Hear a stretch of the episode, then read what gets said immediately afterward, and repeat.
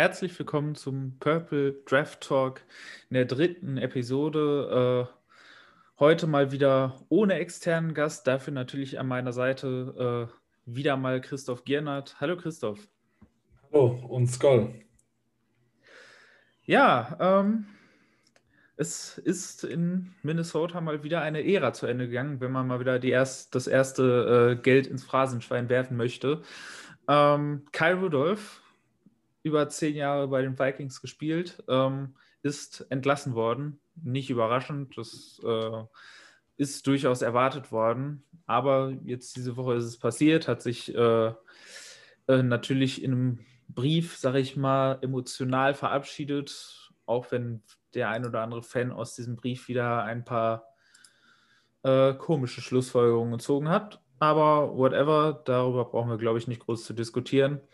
Aber generell, äh, wie siehst du die Entscheidung? Denkst du auch, dass es Sinn gemacht hat oder äh, denkst du, die Vikings hätten da einen anderen Weg finden sollen?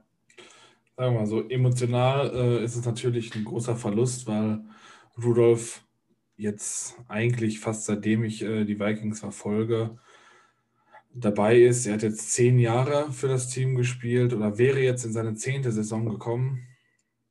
2011 in der zweiten Runde gedraftet. Äh, war immer ein durchweg solider bis eigentlich sogar echt guter ähm, Tight Aber man hat die letzten zwei Jahre in meinen Augen schon sportlich gesehen, dass er, dass er auch abgebaut hat, das ist halt eben das Alter, was dann irgendwann dazu kommt. Und auch wenn er vor der Saison echt ein paar Highlight-Wochen hatte, wo er dann beispielsweise gegen die, ähm, gegen die Cowboys sehr gut gespielt hatte oder auch in den, äh, in den Playoffs, der, der Touchdown gegen die Saints, wird man auch immer viel dran denken. Glaube ich, ist es auch einfach an der Zeit, denn er wurde wie ein Top-Talent bezahlt und wenn man ganz ehrlich ist, ist er nicht auf diesem Tight End Niveau, auf dem er bezahlt wurde. Und deswegen finde ich den ja, Schritt zwangsläufig und ich hätte das auch so gemacht und wenn ich die Offseason geplant habe, war es eben genau äh, ja genau der Schritt, den ich eben auch gemacht hätte. Und deswegen ähm, menschlich ein Verlust, sportlich, denke ich, kann man ihn ganz gut ersetzen. Ja, ich glaube, so kann man das auf jeden Fall zusammenfassen. Also ich fand auch damals den Vertrag, den man ihm schon gegeben hat, nachdem Irv Smith ja gekommen ist, den fand ich schon, oh, den fand ich schon schwierig. Also es war, fand ich, war schon viel für ein Team, was ja auch gerade eigentlich seinen Nachfolger gedraftet hat. Ja, ich kann es verstehen, bis zu einem gewissen Grad, dass man davon ausgegangen ist, dass Irv Smith jetzt wahrscheinlich noch nicht äh, ready ist. Das sind Titans ja im ersten Jahr höchst selten. Ähm, aber boah, das war schon damals relativ viel. Jetzt ist man aus dem Vertrag rausgekommen. Wenn man die zwei Jahre und auch das Dead Money zusammenrechnet, war es dann doch nicht so heftig. Sieht man dann nochmal wieder, wie äh, wichtig Vertragsstruktur im Endeffekt ist. So viel haben sie ihm dann im Endeffekt für die letzten zwei Saisons dann eben doch nicht bezahlt. Ähm, aber dieses Jahr wäre es halt relativ viel gewesen. Und ähm, durch den absinkenden Cap, auch wenn wir natürlich noch nicht zu 100% wissen, wo er am Ende landen wird, äh, sind viele Teams und eben auch die Vikings wieder in Schwierigkeiten, was den Salary Cap angeht. Und es wird ja auch erstmal der Anfang sein für die Vikings. Gestern noch zwei Cornerbacks entlassen. Ich glaube, da werden auch noch ein paar Entlassungen kommen. Also Shamar Steffen ist Kandidat, äh, noch einige dieser ganzen Notverpflichtungen, die letztes Jahr so ein bisschen dazugekommen sind. Äh, da werden, glaube ich, auch noch ein paar rausfallen.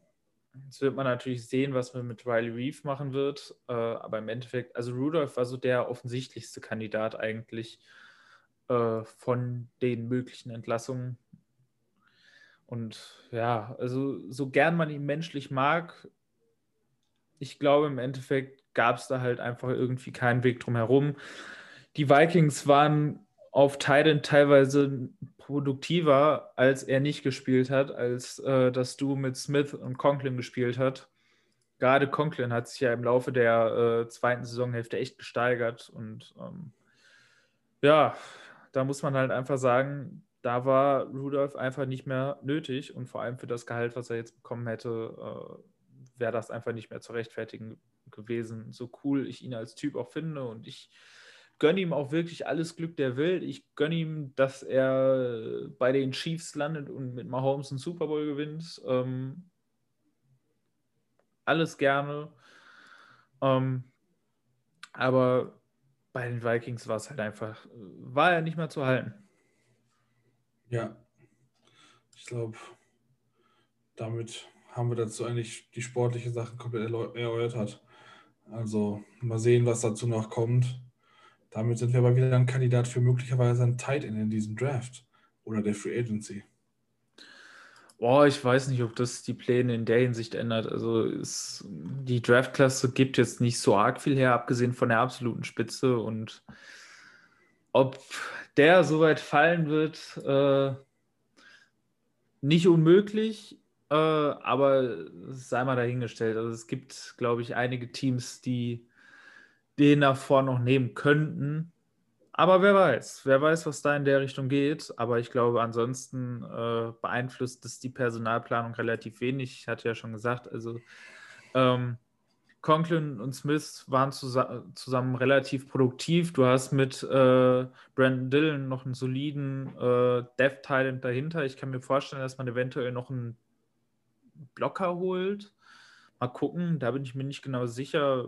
Also eher so Blocking Titan, da kann man mal gucken, ob man da jemanden äh, für billig Geld bekommt. Sollte ja in dieser Free Agency durchaus die Möglichkeit geben, hier oder da noch das ein oder andere Schnäppchen zu machen. Aber ich denke, ansonsten an der Personalplanung ändert das relativ wenig. So groß war die Rolle von Kai Rudolph in dieser Offense einfach nicht mehr. Ja. Ja, von den Titans zu einer anderen Position, die bei den Vikings diese Offseason eigentlich überhaupt keine Rolle spielt. Ähm, aber da wir halt hier alle Positionen im Draft abdecken, kommt auch das natürlich irgendwann mal vor, dass wir über Positionen sprechen, die für die Vikings jetzt nicht so relevant sind. Ähm, jetzt kann man natürlich darüber streiten, hm, könnt, äh, wie relevant die Position überhaupt ist. Aber ja, bei der Anmoderation werdet ihr es wahrscheinlich schon wissen. Die Rede ist von den Running Backs. Ähm, ja, und die Klasse, habe schon bessere gesehen, um es mal vorsichtig zu sagen. Aber um natürlich erstmal anzufangen, wie wir das auch äh, in der letzten Woche bei den QBs gemacht haben, äh, was sind so deine Haupt-Scouting-Points, wenn es um Running Backs geht? Worauf achtest du am meisten? Was ist dir am wichtigsten? Ja, es ist generell immer schwierig, je nachdem, was man äh, welches Scheme man auch an sich äh, spielt. Aber ähm, da wir Outside Zone sind und ich das eigentlich ziemlich mag bei den Running Backs, äh, sage ich mal, ist für mich wichtig, einmal A, ähm, so ein bisschen die, die Vision, also wie der Running Back dann das, äh, die gegnerische Defense liest, wenn er drauf zuläuft. Und möglicherweise dann auch die Geduld hat. Also die Geduld ist auch wichtig. Und dann aber zu gucken, wo öffnet sich eben möglicherweise ein Pfad, den er laufen kann, wo funktionieren die Blocks, wo nimmt vielleicht auch gerade einer der Linebacker äh, ein falsches Assignment und das öffnet sich dann und dann ist das ähm, so die Elusiveness, also die Beweglichkeit und der Speed. Also ich bin weniger ein Fan von äh, diesen ja, Powerbacks, die einfach über den Gegner drüber laufen, sondern ich mag lieber die, die so ein bisschen, ähm, ja, wie gesagt, beweglich aus der Hüfte heraus dann vielleicht äh, am Gegner vorbeiflutschen, um dann möglicherweise, ähm, ja, sag ich mal, das, das, das Big Play in dem Moment irgendwie zu holen und die hohen Yards, beziehungsweise wenigstens den Lineman aussteigen lassen um dann den kurzen Gain zu holen.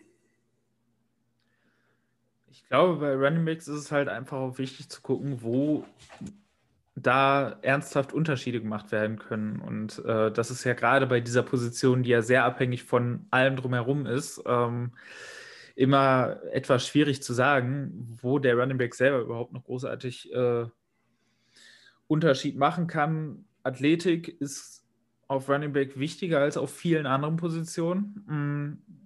Natürlich nicht das K.O.-Kriterium, aber es ist eben schon relativ wichtig. Ähm, Dann die drei Trades, die bei mir für mich eigentlich immer stimmen müssen, ist A, äh, die Fähigkeit, Tackles zu vermeiden, weil genau das ist der Weg, um äh, einen Unterschied zu machen. Weil alles andere ist in der Struktur, was dir die anderen machen. In der Struktur des Schemas, in dem, was dir die Defense gibt und dem, was dein Blocking dir gibt.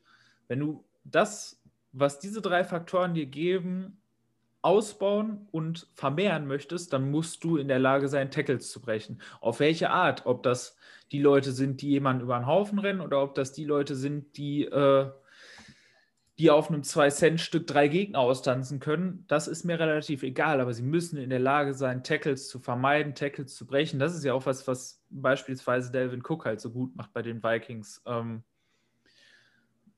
das, dadurch setzt er sich halt gegenüber einigen anderen Runningbacks ab, weil er halt diese Fähigkeit hat, immer wieder Tackles zu brechen und immer wieder mehr Yards zu machen, als das, was ihm die Struktur erlaubt. Ähm, deswegen, das ist eigentlich so immer das äh, Wichtigste zusammen mit der Vision, meiner Meinung nach. Weil die Vision ist das, was dem Running Back halt erlaubt, überhaupt das zu nehmen, was halt da ist. Und ähm, da die Möglichkeiten außerhalb der Strukturen, außerhalb dem, des Gegebenen äh, zu produzieren, eben relativ limitiert sind, sollte der Running Back halt mindestens gut darin sein, das zu nehmen, was gegeben wird. Und deswegen habe ich große Probleme immer mit Running Backs, die halt äh, Probleme mit Vision haben, weil das ist, also das ist für mich immer schon äh, ein Kriterium, da stufe ich Running Backs schon immer deutlich runter, wenn ich da Probleme habe mit denen, weil äh, Running Back, der in der Struktur das produziert, was ihm gegeben wird, der bringt halt mindestens eine gewisse Baseline mit. Ähm, und viel mehr geht ja sowieso nur schwierig. Und deswegen ähm, ist jemand, der versucht, außerhalb der Struktur zu produzieren, was halt in der NFL schwieriger ist als überall sonst, ähm, der geht halt das Risiko ein, dass am Ende sehr, sehr, sehr wenig dabei rauskommt. Eben das, was man halt eben außerhalb der Struktur produzieren kann. Und deswegen, Vision ist auf jeden Fall immer sehr, sehr wichtig. Und das Dritte, und da sind wir dann wieder bei der Gewichtung, äh, was die Wichtigkeit der jeweiligen Teile des Spiels angeht. Er muss bei mir einen, einen halbwegs vernünftigen Wert bei Third Downs haben, damit ich ihn gut habe.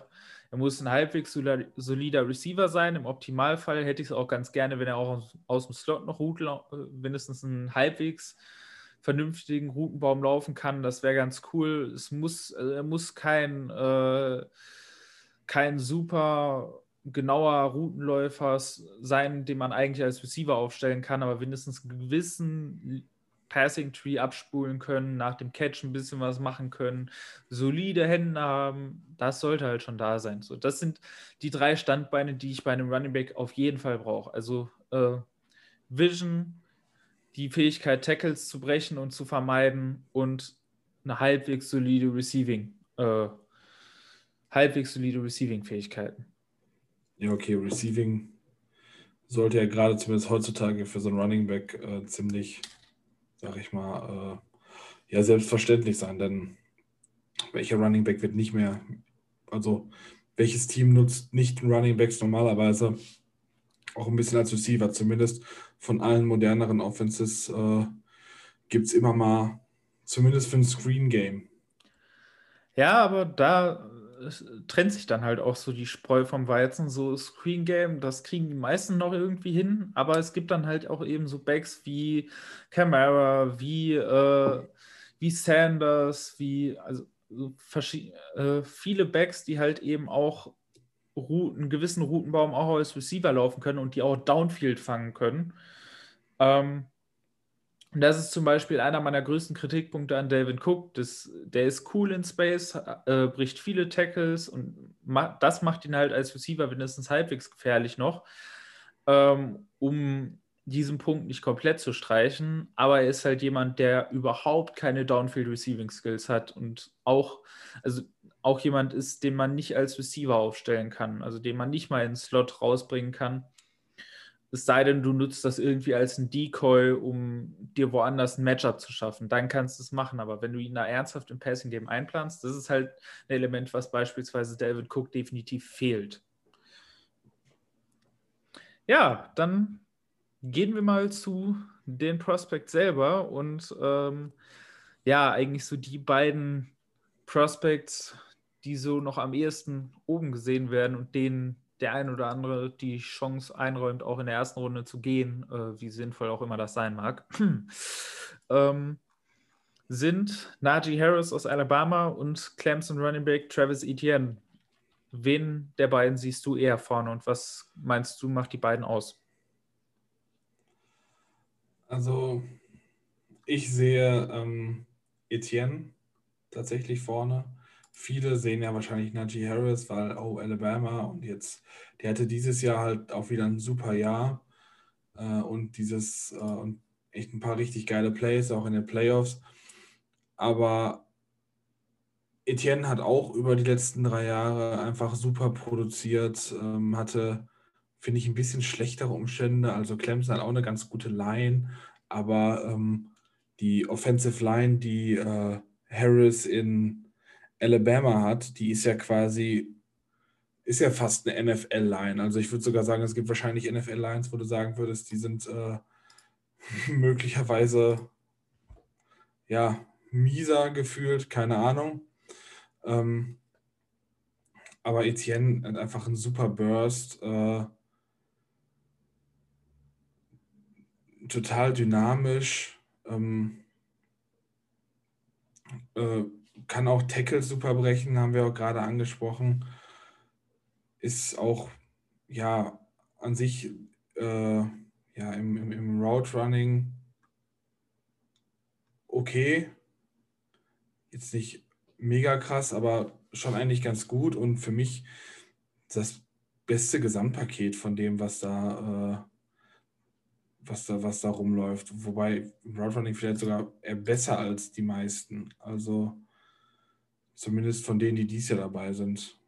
Und äh, deswegen ist für mich ja Etienne klar die Nummer eins. Ja, äh, ist ja eigentlich ganz schön, dass auch sowas mal kommt. Ich habe es nämlich genau andersrum. Ähm, ich hatte ja eben so ein bisschen das auch äh, angesprochen und zusammengefasst, äh, diese drei Pfeiler, die ich für Running Backs mal anlege. Ähm, wenn man es sich ganz genau anguckt, dann ist Etienne in zwei der drei, also auf, bei einem ist er äh, ungefähr vergleichbar, bei einem ist er besser, aber bei einem habe ich ganz, ganz große Probleme mit Etienne. Ähm, und ich habe Harris deswegen vorne, weil er halt bei allen drei nicht zu 100% äh, super ist, aber solide in allen drei Punkten. Harris ist, äh, hat eine gute Vision, ist ein sehr äh, mittlerweile sehr äh, geduldiger Runner, also hat früher ein bisschen die, äh, die Angewohnheit gehabt, in den Rücken seiner Blocker zu rennen, weil er eben nicht gewartet hat, bis sich seine Blocks äh, entwickelt haben. Das hat er aber abgestellt, ist deutlich geduldiger geworden, ähm, ist äh, gut darin, Tackles zu vermeiden, sowohl mit Finesse, kann aber natürlich auch, äh, ist ja ein großer, schwerer Running Back, äh, auch einfach mal über Leute drüber laufen äh, oder drüber springen. Ja, in den Playoffs gesehen. Also ist gut darin, Tackles zu brechen, ist als Receiver solide, nichts Besonderes, ist halt nicht sehr schnell. Und deswegen jetzt auch nicht unbedingt ein Downfield, äh, eine Downfield-Gefahr, aber er ist halt, er hat solide Hände, er kann vernünftig Routen laufen, kann hier und da auch äh, aus dem Slot mal underneath Stuff laufen. Ähm, das passt alles. Das ist der Punkt, wo ich ETN besser sehe, weil ETN dieses Jahr angefangen hat, im Passing Game wirklich zu produzieren und auch zu einer Downfield-Waffe geworden ist. Ähm, deswegen habe ich ihn da auf jeden Fall vorne. Ähm, auch im Kontakt ist Etienne gut, ist gut darin, äh, auch Tackles zu vermeiden. Natürlich, der Speed hilft ihm dabei. Wo ich Probleme bei Etienne habe, ist seine Vision. Weil Etienne ist jemand, ähm, mein Coach würde bei sowas sagen, ist, ist jemand, der bei Zeiten 30 Yards läuft für ein Yard Gain. Ähm, es ist halt jemand, er vertraut auf seine Geschwindigkeit, die ist auch gut und äh, es hat auch auf dem College in den meisten Fällen gereicht, aber NFL-Defenses sind schneller. Und bei NFL-Defenses an die Edge zu kommen, kann halt immer wieder schwierig werden. Und Etienne bricht halt gerne nach außen aus. Er ist keiner, der zwischen den Tackles bleibt oder ähm, halt generell relativ selten, sondern er bricht aus, nimmt nicht das, was, äh, was für ihn geblockt wird, sondern er sondern versucht dann wieder außenrum irgendwie zu kommen, mit seinem Speed zu arbeiten. Und das wird in der NFL immer wieder auch nach hinten losgehen. In der NFL musst du das nehmen, was du kriegst. Und da fehlt es mir halt bei Etienne, ähm, weil er einfach auf dem College immer darauf vertrauen konnte, dass er schon irgendwie schneller ist als die Linebacker da draußen. Das wird in der NFL so nicht funktionieren und deswegen habe ich Schwierigkeiten, was seine Konstanz angeht. Er wird jedes Jahr seine drei, vier, fünf äh, Highlight-Läufe haben, wo er dann wieder übers ganze Feld rennt. Ähm, er hat halt einfach diesen Home Run Speed. Aber er wird dich halt auch immer wieder bei, durch Early Down Läufe in schlechte Situationen bringen, weil er dann wieder zwei Yards verliert, weil er eben nicht in der Play-Struktur bleibt, sondern wieder meint, irgendwo nach außen rennen zu müssen. Und der Edge Rusher war dann halt leider doch mal ein bisschen schneller, als er das so erwartet hat. Und deswegen äh, sehe ich Harris vor Etienne, weil Harris ist halt einfach, ist halt das komplette Gegenteil. Er ist halt super konstant, er wird halt eben nicht diese Home Runs laufen, weil er halt äh, nicht den Longspeed hat. Aber ansonsten ist er halt in allem sehr konstant, sehr solide und er bringt dich nicht in schlechte Situationen. Es sei denn, das Blocking sorgt dafür, dass, es nicht, dass er keine Chance mehr hat. Ansonsten, und das ist halt für mich eigentlich auch ein wichtiges Kriterium für Running Backs. Ähm, so, es ist schwierig, als Running Back von alleine heraus sehr, sehr gute Situationen zu produzieren, aber dann will ich halt von dem Running Back mindestens, dass er mich nicht noch zusätzlich in Probleme bringt. Das macht Harris nicht und Etienne könnte das halt hier und da immer wieder tun, weil er sich nicht an die Playstruktur hält. Deswegen für mich Harris über Etienne. Ja, dann schauen wir mal auf äh, so das Tier dahinter. Ähm, wen hast du als potenzielle Möglichkeit, entweder an Tag 2 oder halt eben auch später? Ja, da fallen mit als erstes in meinen Augen, äh, sage ich mal, beide von den Tar Heels äh, auf also von North Carolina. Und zwar ähm, Javonte Williams und Michael Carter, die beide eine richtig gute Saison hinter sich haben. Ähm, sehr gut ausgesehen haben, wobei ich dann Williams als den, sage ich mal, äh, besseren Läufer ansehen würde. Äh, mit ja, 1000 100 Yards äh, lässt sich sehen, 7,4 Yards äh, Average. Der ist einfach so ziemlich über alles drüber gerannt. Also, und mit drüber gerannt ist das wirklich auch so gemeint. Also, äh, zwar gar nicht so groß, aber vergleichsweise schwer und mit super viel Power, aber er hat halt gerade letztes Jahr so richtig hart performt. Im Jahr davor war es schon ganz gut, aber die Leistungssteigerung, das waren fast zwei Yards äh, per Attempt mehr als im Jahr davor. Und eigentlich ähnliches gilt, äh, gilt für Michael Carter, ähm, der aber so ein bisschen, sage ich mal, shiftiger ist, ist aber relativ klein und wird dann da, denke ich, ein paar mehr Probleme äh, bekommen, dann auf dem NFL-Level. Aber trotzdem sind das so zwei der Spieler, die, denke ich mal, weiter nach oben rutschen werden. Ähm, dann gibt es da noch äh, Kenny Gainwell aus Memphis, der ja letzte Saison auch ein bisschen runtergerutscht ist, aber weil er eben nicht gespielt hat. Aber ja, sonst driften wir, glaube ich, schon ein bisschen weit, äh, weit nach hinten. Ähm, den könnte ich mir aber vielleicht noch an Tag 2 vorstellen, aber auch sonst viel später. Ist halt dieses Jahr schwer, auch ohne, ja, sag ich mal, ähm, ohne Combine, ohne Sachen, die dann sonst äh, ein bisschen nach vorne bringen. Ja. Ja, ähm, was das Tier dahinter angeht, das habe ich jetzt so gesagt, weil das im Moment in den medialen, äh,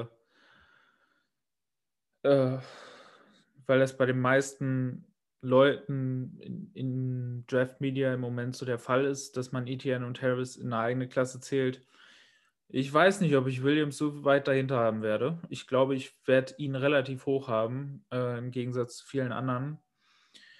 Ähm, hat ein bisschen Probleme im Receiving Game, das heißt, er erfüllt nicht alle meine drei Kriterien, ähm, hat halt vor allem mit seinen Händen hier und da mal ein paar Probleme, ist auch nicht der Allerschnellste. Ähm, hat aber eine sehr gute Vision, nimmt also das, was, äh, was ihm angeboten wird. Und, und da ist der Punkt, warum ich ihn sehr hoch haben werde. Er ist eine unglaubliche Tackle-Brechmaschine. Hat äh, im letzten, alleine in der letzten Saison äh, Achtung, 75 Miss Tackles Forced. Das ist ein Wert, der absolut absurd ist, hat das höchste Elusive Rating äh, bei PFF, was PFF bei einem College Running Back äh, jemals äh, gemessen hat. Also super, super schwer zu tackeln, ist extrem aggressiv als Runner, ähm, ist halt, also es grenzt dann halt doch wirklich teilweise an, äh, ich, ich, weiß nicht, wie ich das ausdrücken soll, also äh, super aggressiv, äh, extrem undankbar für Defensive Backs, sag ich mal, äh, weil das Contact Battle, das gewinnen die nicht.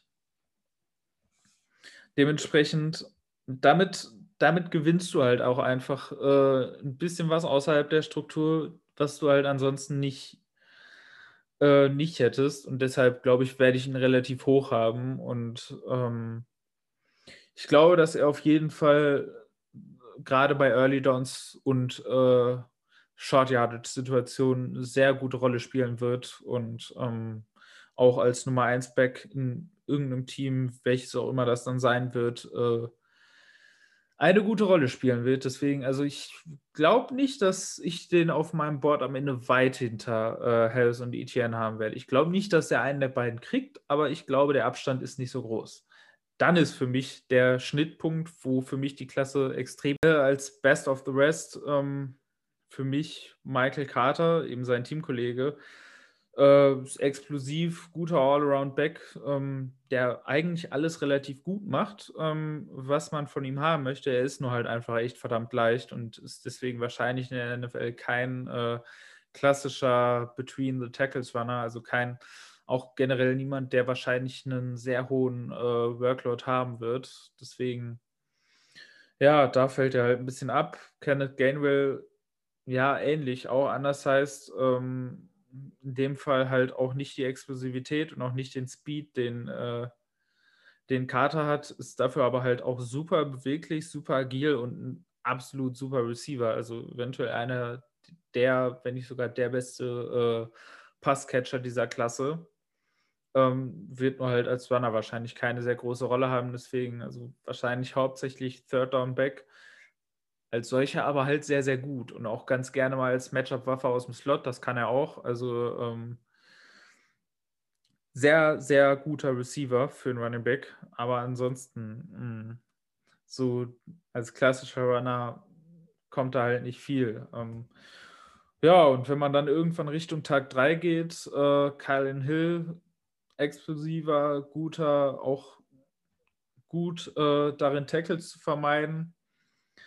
Ähm, ja, aber auch etwas, ähm, etwas leicht und vor allem mit einem sehr hohen Pet-Level. Also er läuft halt teilweise echt fast aufrecht, ähm, was in der NFL halt einfach dazu führen wird, dass es schwieriger wird, Tackles zu vermeiden. Also ähm, da wird dann die einfache Explosivität, die er hat, einfach nicht mehr reichen. deswegen muss er halt dann doch irgendwann auch mal gucken, mit einem vernünftigen Pet-Level zu laufen. Ähm, und ansonsten, ja, eventuell noch Trey Sermon von Ohio State, der eine gute Playoffs gespielt hat, der irgendwie solide in fast allem ist, aber halt ähm, nicht schnell, also Speed fehlt, ähm, hat, wurde wenig als Receiver genutzt, hat da eigentlich kaum Erfahrung gesammelt.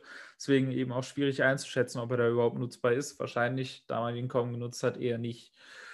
Ähm, auch er, ähnliches Problem, ist ein, äh, mit seinem Pet-Level, was bei ihm halt auch einfach daran liegt, dass er ein relativ großer Back ist. Ähm, und da ist es halt noch schwieriger, wenn das Pet-Level nicht gut ist, ähm, weil da ist dann der Schwerpunkt halt wirklich so unglaublich hoch und in einem Low-Man's-Game wie American Football ist das halt einfach ein großes Problem. Deswegen, ja, wir haben bessere Running Back-Klassen gesehen. Insgesamt äh, lässt diese Klasse doch deutlich zu wünschen übrig, wenn man äh, irgendwo noch auf der Suche nach einem Running Back ist, gerade in den späteren Runden gibt es hier und da ein paar ganz interessante Leute für die eine oder andere Nische, aber wenn man das mit Running Back Klassen vor zwei, drei Jahren vergleicht, ähm, wo man ja teilweise äh, sieben, acht Starter easy hätte rauskriegen können, also das ist nicht die Klasse dafür. Liegt, glaube ich, auch zusätzlich daran, dass ja, der Value nicht nur in unserer Betrachtungsweise für Running Backs runtergegangen ist, sondern so in der allgemeinen Betrachtung und äh, die Spieler ja auch danach gehen, wo man später das Geld verdienen kann. Und wenn die sich dann halt entscheiden müssen, was sie, äh, ja, was sie halt spielen wollen, sind sie entweder mit die Top-Backs im Land, die früh gedraftet werden und vielleicht noch zu den, äh, zu den Top-Leuten gehören werden, oder die entscheiden sich dann halt doch, ähm, entweder mehr zu trainieren und, sage ich mal, in Richtung Thailand oder sowas vielleicht zu gehen. Oder äh, ja, mehr in, in die Schiene Pass-Catching, wie beispielsweise einer meiner äh, Lieblinge für die späteren Runden, äh, Demetric Felton, der ähm, beim Senior Bowl, aber auch als Receiver aufgetreten ist und dort sehr gutes Route Running gezeigt hat. Und den ich jetzt, wenn man ihn später in den späteren Runden, irgendwie Ende Runde 3 oder vielleicht sogar in Runde 4, äh, bekommen kann, den ich sehr gerne nehmen würde, weil er für mich ein ziemliches Gadget ist. Er kann ein bisschen laufen, ist zwar ein besserer Receiver, aber könnte, glaube ich, in sehr vielen Teams äh, ziemlich gut aussehen. Also entweder bei uns, äh, bei den Vikings oder wäre für mich auch ein sehr passender Receiver beispielsweise für Tampa oder ja, Receiver Schrägstrich Running Back für Tampa, weil Tom Brady ja gerne mal auf seine Backs ausweicht. Uh, ja, das auf jeden Fall. Also ich glaube auch, dass er irgendwo Runde 3, 4 irgendwo dazwischen auch gehen wird. Der Grund, warum ich ihn nicht genannt habe, ist der, dass ich am 1. April-Wochenende noch äh, wahrscheinlich ein bisschen mehr über ihn sprechen werde. Denn das ist die Folge, in der die Wide Receiver dran sind und ich werde ihn auf meinem Board mit relativ großer Sicherheit als Wide Receiver listen. Das ist ja auch das, wo er im Senior Bowl ge hauptsächlich gespielt hat und ähm, wo ich ihn persönlich auch in der NFL eher sehe. Natürlich ein Gadget-Guy, der hier und da auch mal ein paar Backfield-Snaps kriegen wird, aber für mich ist er, ist er ein Wide Receiver. Deswegen ähm, ja, über ihn werden wir später noch sprechen. Jetzt hast du ja gerade schon Teams angesprochen, die eventuell Runningbacks äh, draften könnten. Wer weiß, wie früh. Ähm, was sind für dich Teams, die äh, von denen du glaubst, die auf jeden Fall auch in Richtung Running Back gehen werden und wo, wenn man jetzt aus unserer Perspektive spricht, die Gefahr in Anführungszeichen besteht, dass sie sich eventuell sogar dazu hinreißen lassen, einen dieser Backs in der ersten Runde zu picken. Du sagst Gefahr, müssen das dann Teams sein, wo, wo das irgendwie was machen würde oder so? Nein, keine Ahnung. Ähm, für mich wären beispielsweise Teams, die es machen könnten oder gut machen sollten, vielleicht die Dolphins äh, beispielsweise, weil die sind auf Running Back, sag ich mal, nennen wir es nett, sehr schmal äh, aufgestellt. Da wäre auf jeden Fall die Möglichkeit, was zu machen, gerade mit, sag mal, zwei First-Roundern, also dass man da vielleicht Borderline nochmal mit seinem späteren Pick äh, irgendwo hingeht. Wobei ich das auch schon oh, früh fände. Also am liebsten dann eher mit dem ersten Zweitrunden-Pick, den sie haben, die 36. Ähm, die Packers könnten tatsächlich jemand sein, die jemanden brauchen, jetzt wo ähm, Aaron Jones äh, vermutlich gehen wird. Ich denke nicht, dass sie das Geld haben, um, um ihn zu behalten. Und er will auch jetzt Geld verdienen und wird ja auch mit den Dolphins dann in Verbindung gebracht. Deswegen hm, mal sehen. Die könnten, die könnten so ein Kandidat sein, weil ich glaube, AJ Dillon alleine reicht dann nicht unbedingt aus. Ähm, sonst Tampa, jetzt wenn ähm, Leonard Fournette geht, äh, aber ich glaube, die werden in der Free Agency gucken, auch nicht so früh draften, weil ich sie nicht für so ein Team halte. Und ja, von den früheren Teams vielleicht noch Atlanta, die vielleicht mit ihrem Zweitrunden-Pick äh, in die Richtung gehen könnten. Da müsste Todd Gurley ja, äh, ist, genau, ist auch ein Free Agent. Und ja, auf Running Back sieht das auch ziemlich schmal aus, aber die haben auch viele Sachen, viele Lücken zu stopfen im Kader. Äh, ja, also ähm, ein Team, bei dem ich so ein bisschen befürchte, ist Buffalo weil die halt auch relativ wenig äh, auf Running Back hatten ähm, und auch generell relativ wenig äh, Produktion von ihren Running Backs bekommen haben. Ähm, ich habe die Hoffnung, dass sich Brian Dabol da durchsetzt und äh, dafür sorgt, dass da was anderes genommen wird, ähm, weil Dabol ist ja auch jemand, der sehr, sehr passlastig spielen lässt. Aber ich würde es tatsächlich nie ausschließen, dass Buffalo sich denkt, ach, haben nicht viele Lücken, dann nehmen wir mal einen Running Back. Ähm, äh, Miami sehe ich sehr gefährdet. Ähm, Wenn es dann wieder darum geht, oh, wir müssen Tour entlassen. Äh, nicht entlassen, entlasten. Ähm, und man dann wieder glaubt, man könne das mit einem Running Back machen, anstatt dort äh, den einen oder anderen noch zusätzlichen Offensive Liner und vor allem Receiver hinzustellen, ähm, was Tour deutlich mehr entlasten würde. Ähm, ja, da befürchte ich das ein bisschen. Steelers befürchte ich sehr groß. Ähm, mit Big Bens nachlassendem Arm, dass die auch glauben könnten, aus ihrem Team mit einem äh, Running Game und Defense Ansatz nochmal was zu machen und glauben, dass, dass nach dem 11-0 Start man daraus nochmal irgendwie was, äh, was machen könnte. Deswegen die Steelers sehe ich als definitiv ein Kandidat, die auch in der ersten Runde sich schon dazu hinreißen lassen könnten, in der, äh, einen Running Back zu ziehen. Ansonsten, boah, da wird es schon eng. Also Atlanta kann ich mir auch vorstellen in der zweiten Runde. Befürchte ich auch, dass die daran denken könnten. Ähm, Im Zweifel auch immer die Jets. Ja, auch das, auch das würde ich nie ausschließen. Ähm, ja, Le'Veon Bell ist weg. Ähm, so super viel gibt der Kader da jetzt auch nicht her. Ähm, natürlich haben die Jets andere Löcher, aber irgendwie traut man es ihnen leider auch zu. Ja, wobei die Frage ist, wie viel Staley da jetzt macht und wie viel er von seinem, sag ich mal, Mentor in der Hinsicht von Shan Kyle Shanahan mitgenommen hat, der eigentlich sich gesagt hat, ach, ich hole einfach äh, fünf Borderline-Backs und dann gucke ich mal nach dem Spiel und welcher davon einen guten Tag hat, der macht dann weiter. Ne? Also könnte das natürlich in der Hinsicht auch sein. Aber da sind schon viele Teams bei, wo man sagt, oh, könnten sein, wenn ich jetzt nochmal hingucke, wären, ich weiß halt auch nicht, was ich von Urban Meyer erwarten soll. Ne? Also natürlich wird er ein 1 da irgendwo nichts machen, aber mit dem 33., also mit dem ersten Pick in der zweiten Runde, äh, könnte ich mir fast sogar, dass Jacksonville, je nachdem, wer dann noch auf dem Board ist, äh, irgendwas macht, weil ja, College-Coaches manchmal zu sowas neigen. Nach der Rookie-Season von Robinson? Nein. Jacksonville sehe ich überhaupt keine Gefahr. Äh, nachdem wie James Robinson letztes Jahr abgegangen ist, aber gar nicht. Also vielleicht irgendein Gadget in der späten Runde, aber nein. nach der Rookie-Season glaube ich, äh,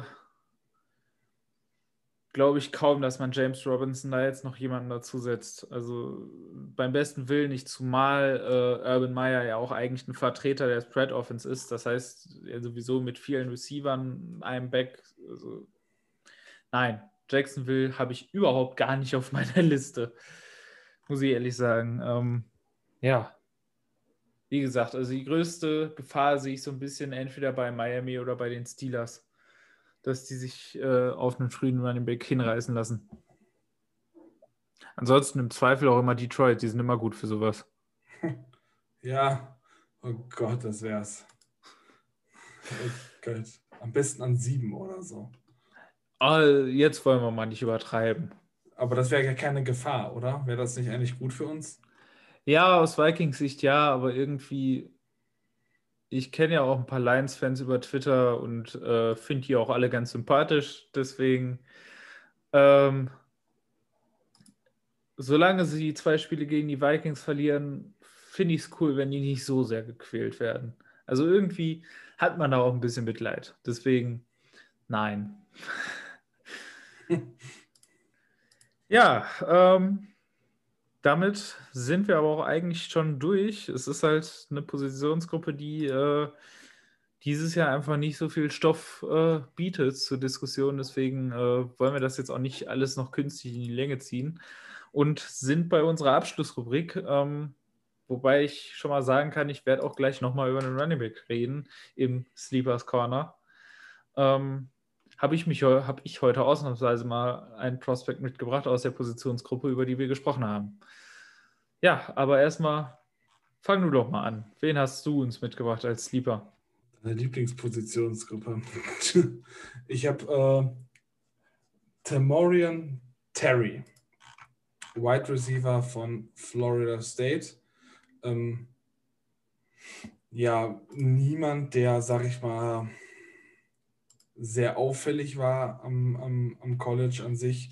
Äh, keine super große ja, Production, also ziemlich gut in, ähm, in 2019, im letzten Jahr, wie alle so ein bisschen ja, verkürzt mit den ganzen Saisons. Äh, hatte Probleme manchmal mit ein paar Drops, aber an sich ist er halt ein, was hier so zusammenfasst, er ist super groß, 6'4, also 1,95 so die Richtung. Ähm, wiegt 210 Pfund äh, und ist wirklich schnell. Also ich sag mal so, er ist ein, vielleicht so ein ähnliches Profil, sag ich mal, so ein bisschen wie DK Metcalf, äh, geradeaus, ziemlich gut oder wenn er einen kleinen Knick machen muss. Aber wenn jetzt, sag ich mal, ein Combine wäre und dann ein Three-Cone, würdest du denken, meine Güte. Äh, leider hat er halt nicht ähm, ja, den restlichen Komplett-Buddy von, äh,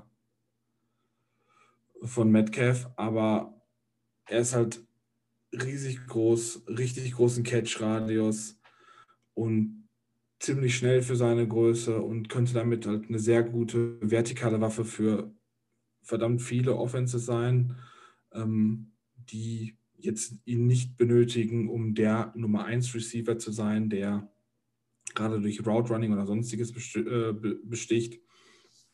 Aber nehmen wir mal die Vikings, äh, wenn dann der Play-Action-Rollout kommt und er vielleicht doch dann, wenn er dann seinen Cornerback geschlagen hat, könnte er eben genau das machen, was Dix vor zwei Jahren gemacht hat. Und zwar in der Vertikalen das Spiel komplett öffnen, geradeaus, Go Route und äh, ja, damit eine Option für Kirk oder wo auch immer er landet, jeden Quarterback in der NFL sein.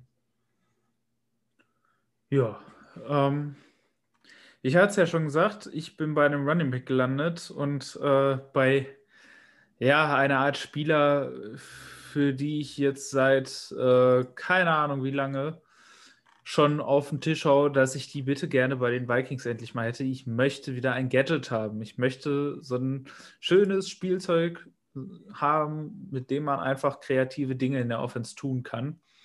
Und äh, dafür habe ich mir halt jetzt einen Running Back rausgesucht. Super undersized, der klassische undersized Human Joystick. Äh, Kansas, Kansas University Running Back Puka Williams. Ähm, mit 175 Pfund halt super leicht, auch super klein, ähm, aber halt extrem athletisch. Ähm, kann man tatsächlich in dem Fall jetzt auch aus Zahlen ausdrücken, weil das äh, einer der wenigen ist, der schon seinen Pro Day hatte. Ähm, hat bei den Agilities gut ausgesehen, 6,87 beim Three Cone, 4,01 Sekunden beim Short Shuttle, ist über 40 Yards, 4,38 Sekunden gelaufen, also ist schnell. Ähm, und halt einfach, äh, also es ist super athletisch, äh, super äh, beweglich und äh, agil im Open Field, da halt eigentlich wirklich überhaupt nicht zu greifen. Ähm, aber dadurch, dass er halt anders heißt ist, wird er wahrscheinlich keine klassischen Running Back-Aufgaben machen, sondern halt eher so eine Art, ja, so eine Art Tarikon. Also das, was die Bears mit Cohn immer gemacht haben, sowas, äh, das könnte ich mir mit Poker Williams auch vorstellen.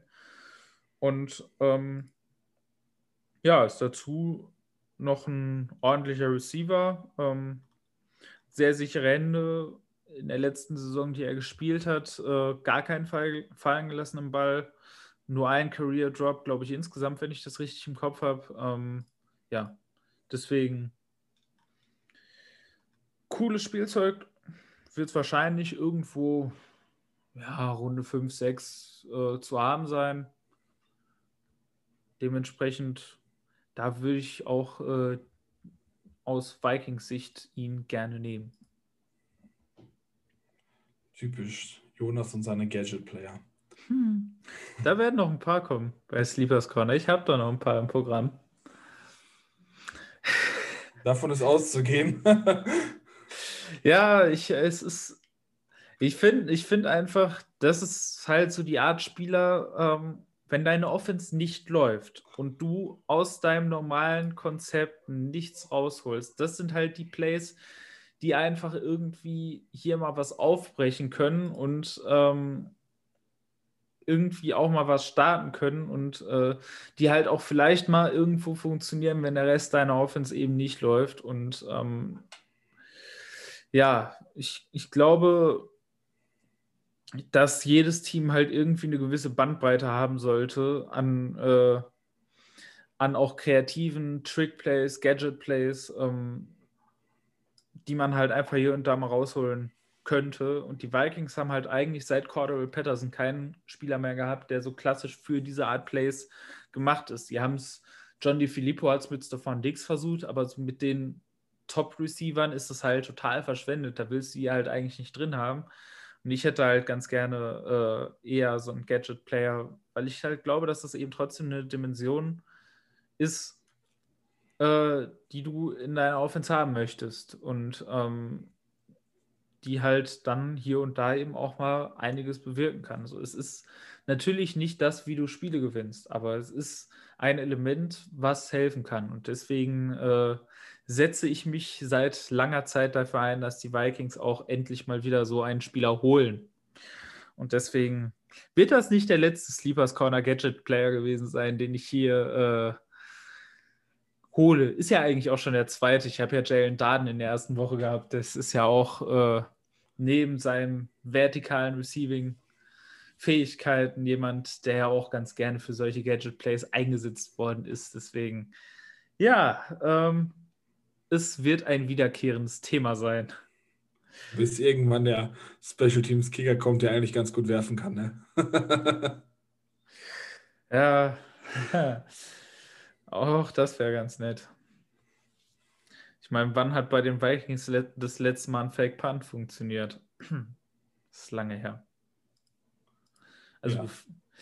ja, es ist einfach, es ist diese Art Plays, die man halt nicht unbedingt auf dem Zettel hat. Und man hat es ja auch, man hat es ja eigentlich auch bei unserem ehemaligen Offensive Coordinator gesehen äh, in Cleveland mit äh, Stefanski, der ja eine sehr, sehr große Frequenz an Trick-Plays dieses, und Gadget-Plays dieses Jahr in seiner Offense drin hatte und damit einen sehr großen Erfolg hatte. Und das, obwohl ja eigentlich diese Saison nicht so viel Zeit war, sowas zu installieren. Aber das, das war halt schon ein nicht zu äh, verachtendes Element dieser Browns Offense, was diese Browns Offense eben auch an manchen Stellen wirklich gut gemacht hat. Ich meine, gefühlt haben die in jedem zweiten Spiel irgendwo wieder einen Wide Receiver Pass drin gehabt und Gefühl hat, hat das in 90 Prozent der Fällen funktioniert.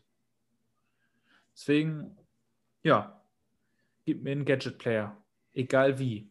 Ja, klar, der kann auf jeden Fall zwischendurch mal irgendwie was öffnen, wenn es nicht läuft oder dann mit dem Dings auch so ein bisschen die Moral beim, beim Gegner kaputt machen. Also, wenn man dadurch noch eine zusätzliche Option bekommt, bin ich äh, da ganz bei dir. Also, immer das holen, was man nicht schon hat. Äh, genau.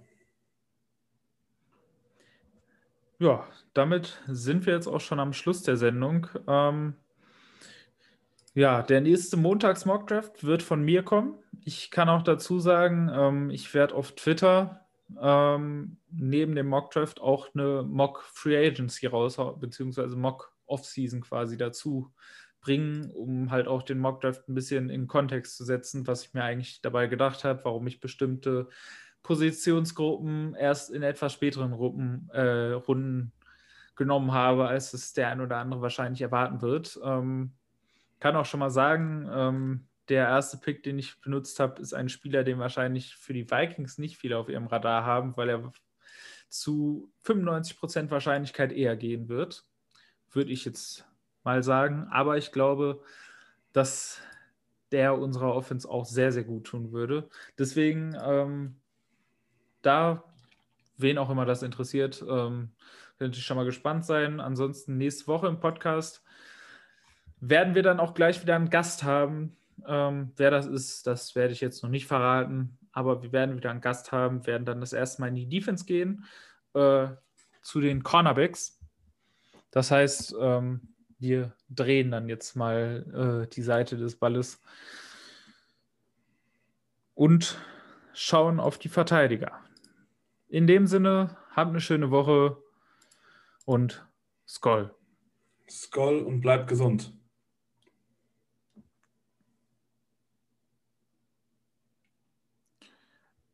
Woo!